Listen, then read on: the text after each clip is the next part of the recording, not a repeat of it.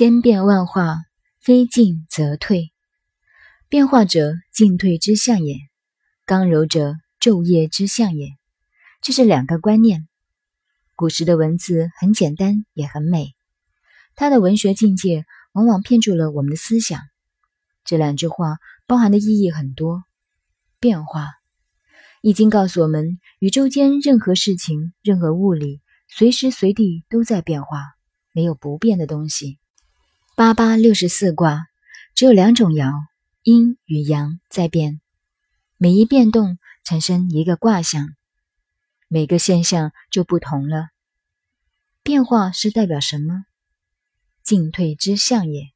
进退，或者是阳多了一个，阳长阴退了；或者是阴多了一个，阴长阳退了。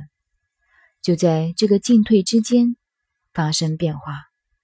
为什么不用多少而用进退呢？我们研究古书就要注意这一类地方，这是思想问题。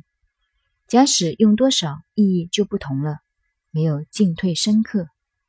进退是大原则，是动态，尤其是站在人文文化的立场看，都是一进一退之间的现象。所以变化是进退的现象，非进则退。在哲学课程中，常常谈到一个问题，就是一般人常说的“时代在进步”或者“历史在进步”，但纯粹以哲学的立场来讨论，就不敢这样说了。究竟这个时代是不是在进步，要看用什么标准。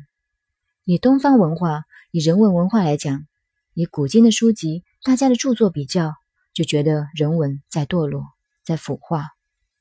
所以，我们中国人。动辄称道上古如何，认为越到后来人越堕落越腐化，历史并没有进步，而是在退化。但单以物质文明来说，时代真的又在进步。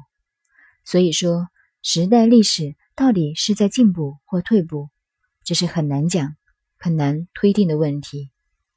所以进退之间要看在哪一个范围，用哪一个标准。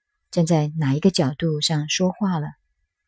学了易经，就要知道卦的错综复杂。站在哪一卦、哪一爻说话，这是一个观念。